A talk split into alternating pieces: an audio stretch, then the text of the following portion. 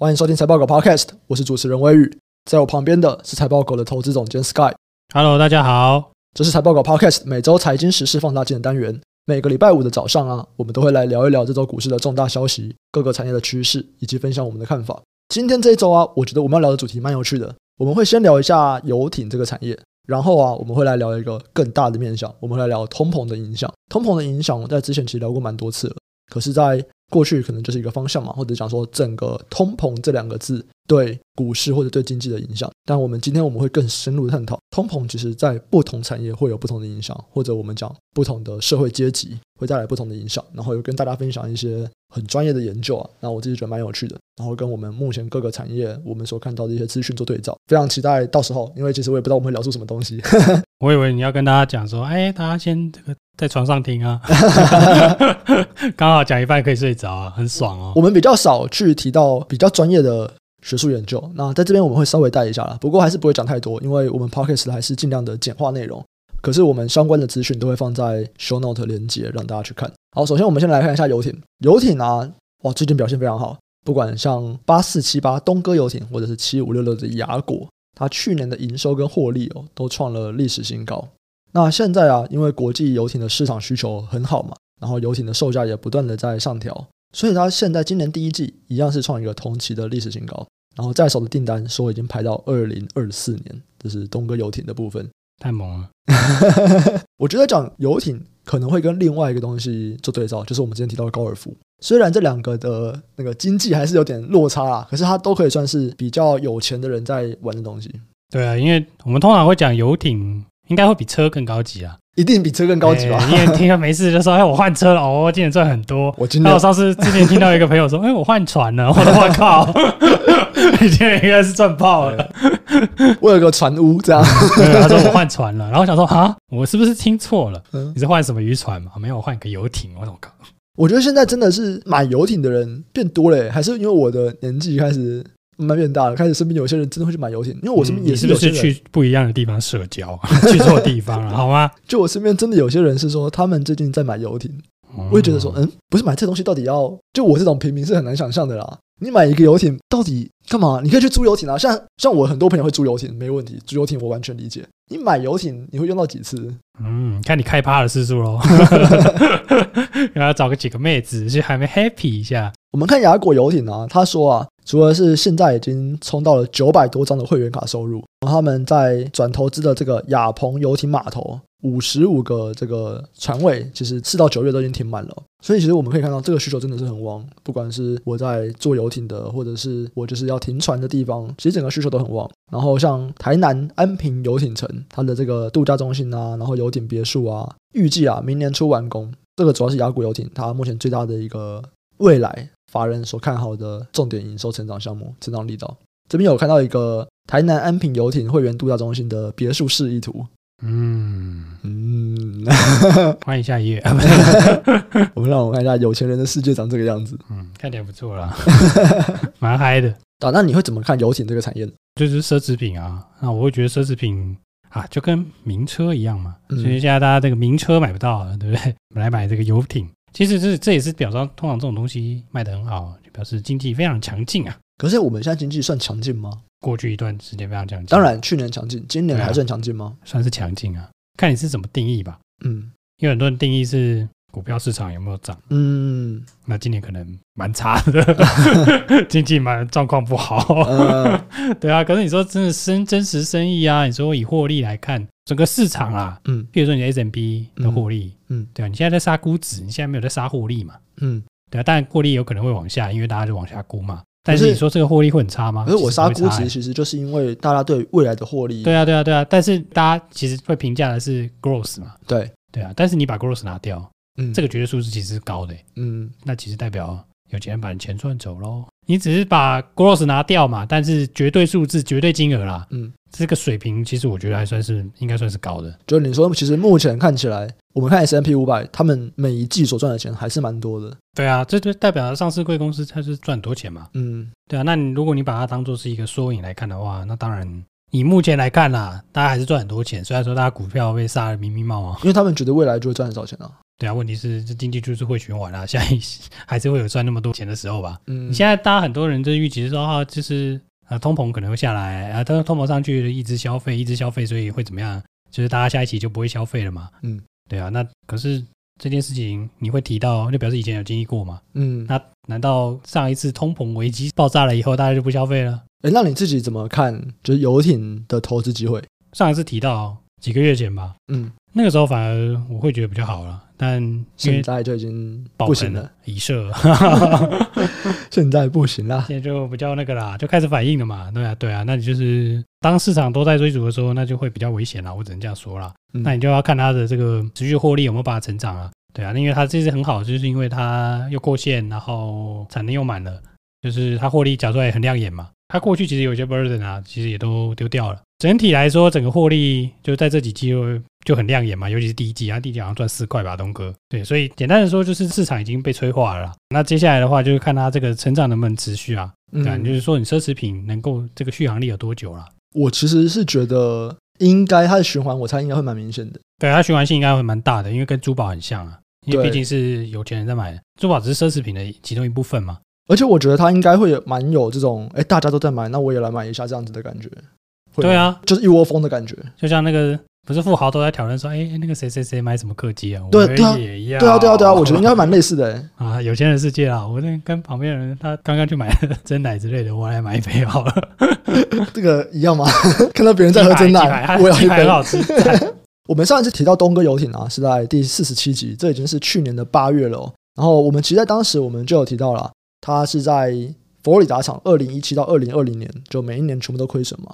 然后这个东西就会有点压抑它的股价，可是他后来啊，在我们当时讲的时候，他就是关闭了这个厂，就等于说停损了。我不再妄想把它转亏为盈了，我就直接关闭。然后第一个是关闭嘛，所以我第一个是降低我的亏损的事业单位。第二个呢，我们其实当时也有提到，新冠疫情其实有刺激游艇的买气。我们当时在提的时候，股价是两年新高，哇，现在又在往上了。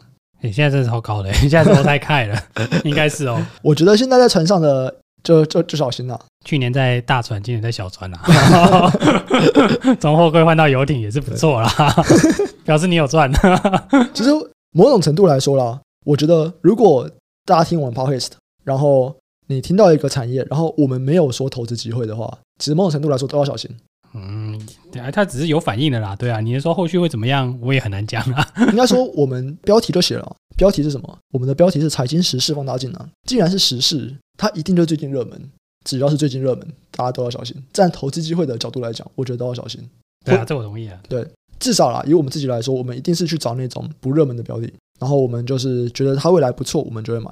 可当它变热门的时候，就是我觉得这种时候啦，就是听到我们在讲说，哎，最近什么东西很热门，哎，这绝对不是我们推荐哦，我们就只是在做实事的讨论而已。不要说什么，哎，我们讲了以后为什么股价跌？没有，本来就这样子，实事就是。我也蛮希望我每次讲股价都跌啦啊。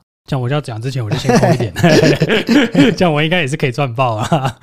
在别的系列比较有可能会探讨到投资机会啦，台股、美股、提关机，其实我们就是会持续追踪嘛。那其实像我们去年底的时候就有在提到说，开始会衰退，然后到我们现在会说下半年会好。其实这个东西比较会讲到未来的一些趋势发展，但实事就比较少，除非我们有做延伸讨论。那延伸讨论的话，就比较会讨论到一些投资机会来这样。好，不过我们要进到下一个，我觉得是今天我觉得最有趣的主题之一啊，就是。通膨这件事情，具体而言，就如果我们缩小来看，到底是对哪些产业，或者是对哪些人有影响？那我们就先讲说，通膨到底是对穷人的影响比较大，还是对富人的影响比较大？可以想象哦，通膨它是一个，我们算这个核心通膨的这个率，它其实是一个各种商品它物价增幅的一个，就不同不同的权重嘛，对不对？所以举例来说，今天我这个可能我是房租涨多少？然后我可能一般的，然后麦当劳涨多少，那我最后我会去每个涨的幅度不一样，我最后就会说，哎，这个就是我们的通膨率，通膨几趴这样子。所以我们会知道，其实因为每个的涨幅不一样，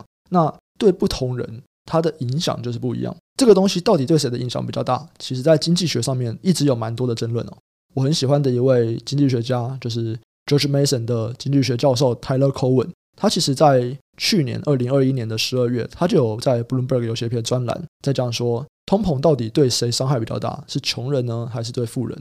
我们可以想象嘛，就是穷人感觉起来就是说他都没有什么钱，那你现在通膨了，是不是就他更没有办法存钱了？他更没有办法去做资产做资产的累积？诶，这样听很像 make sense。但是我们再想一想，当通膨在影响经济的时候，其实涨最多的可能是一些饭店的费用、饭店租金或者是油价。那这些东西啊，其实是富人的消费是比较多的，就是对富人的影响是比较大。所以其实到底对穷人影响比较大，还是对富人影响比较大？就是 Tyler Cowen 在这篇专栏就说，嗯，这个东西是一个非常困难的问题。不过呢，我们最近看到了一篇文章，这篇文章我也会把链接放在 Show Note，大家可以去看一下。这个是一个台湾的部落格，一个经济学家的观点，它里面有一篇文章哦，关于通膨不平等的那些事。哎，这篇文章 Sky 刚跟我说，这篇文章超屌，我就看了一下，嗯，很屌，不知道。它里面讲了一份研究，是二零二一年的《经济学年刊》里面，LAC 的教授，这个名字有点难念哦，Zavier Geroville 这个教授啊，他写了一篇文章，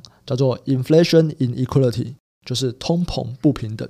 一样啊，他在探讨说通膨到底对谁的影响比较大这件事情。他拿了很多的数据，然后最后啊，他的结论，我们的这档结论哦，结论就是对穷人的伤害比较大。然后它里面还会去讲说什么，哎，为什么会对穷人伤害比较大等等。但是我觉得大家可以从这边就开始想到一个东西，就是对穷人的伤害比较大，那对各个产业的变化其实就不一样了。所以我们就会看到一些很有趣的现象。举例来说，在过去一个月，其实我觉得对真的有在关心这个产业链状况的人啊。零售会是一个非常有趣的一个产业。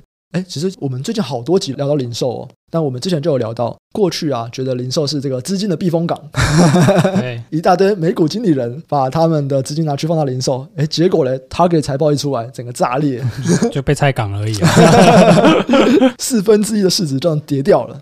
那我们再看 Walmart 其实表现不好，所以在当时啊，Walmart 跟 Target 出来电话会议的时候，我们就说哇，这两家零售巨头。他们都讲了这个零售不好，零售业看起来有有点危险。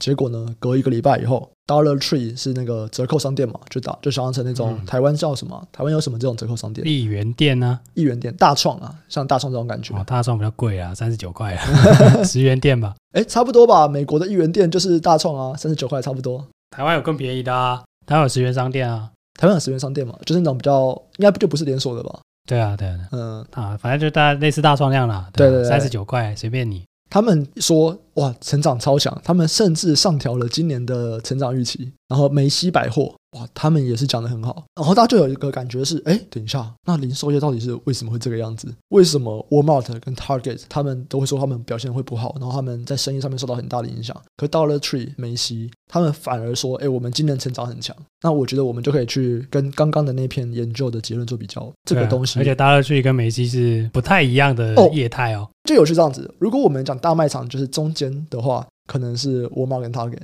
Dollar Tree 平均消费在他们之下，是 low end 的。对对，梅西呢在他们之上，所以你会发现说，是我中间消费的这一群人，他们感觉萎缩了，可是上下不受影响。这样讲，我不知道能不能够大家能不能够理解？就是我们想现在看起来啊，会去 Walmart 会去 Target 买东西的人。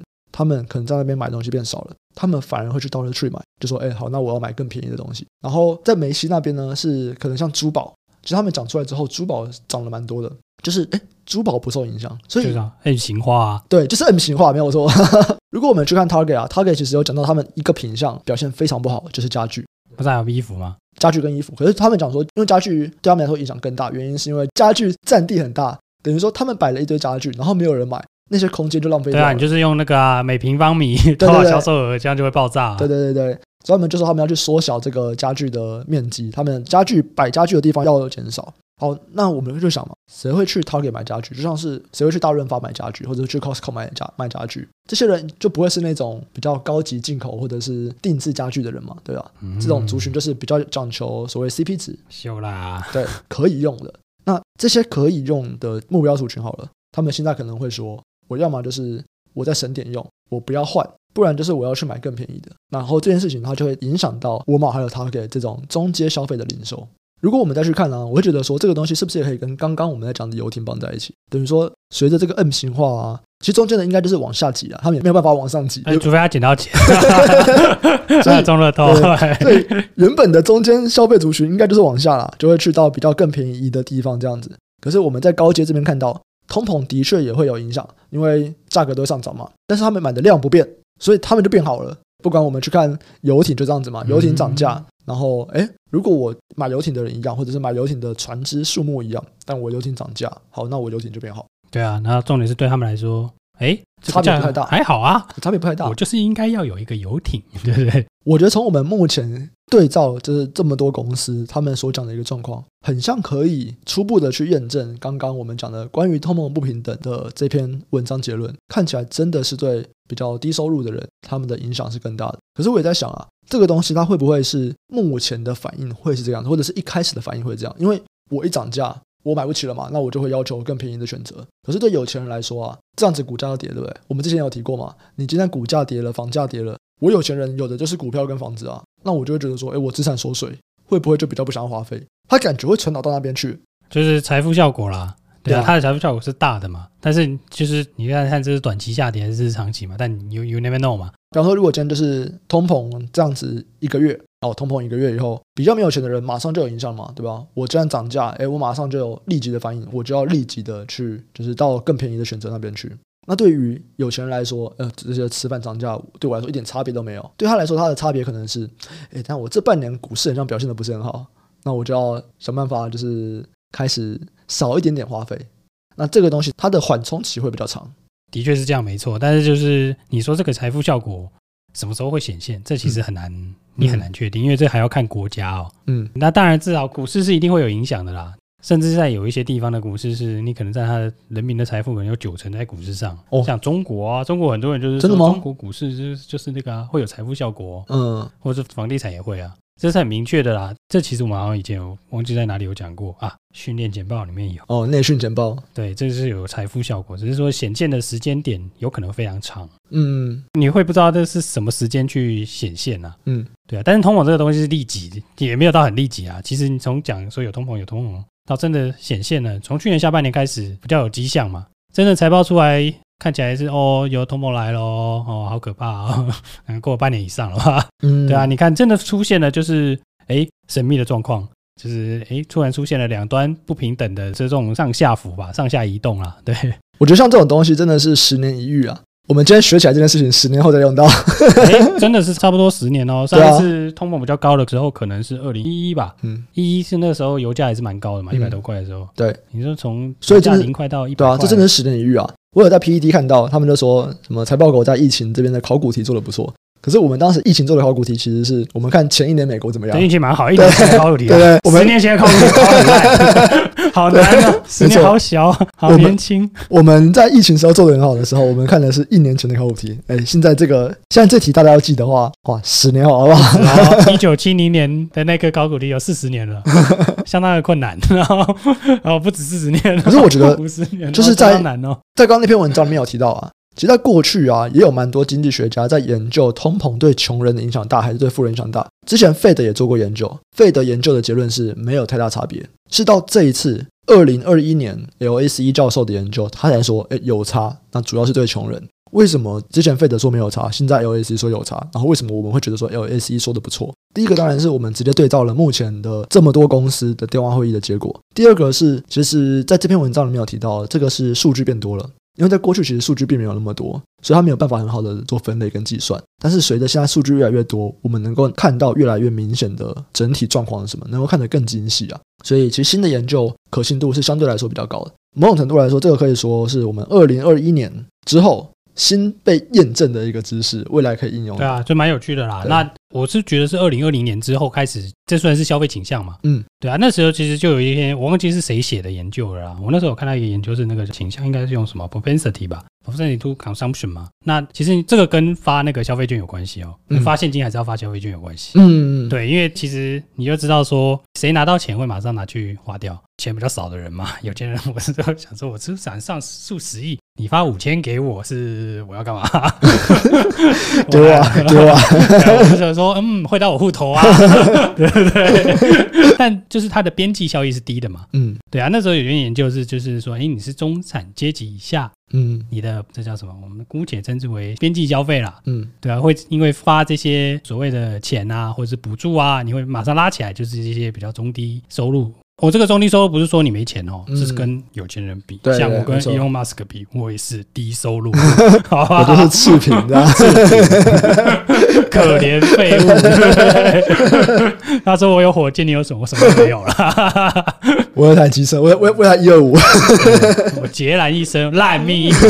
对，反正就是这是一个比较级哦，不是说他大家很穷哦。嗯，所以。就是说，你发相对所得低的人啊，你那个消费倾向是会倾向你马上去买必要品嘛？嗯，对啊，所以其实这个还可以再连接，是说为什么当初主张要发的是钱，你直接发钱，他们就会直接拿去消费，那你那个溢出的速度是最快的，他绝对不会存起来，因为他没钱存屁啊，饿死了，对不对？就好穷，啊，跟这个就有关系嘛，对啊，其实这些都是环环相扣的啦，我觉得可以去做这样的思考，就是说，哎，其实你真的他必要的支出真的会受到这些 CPI 很立即的影响的这些人。他马上就会缩手了，因为我明天，哎，靠，鸡排涨三十块，嗯，要死了，明天不要吃鸡排，嗯，对啊，是不是改吃猪排了？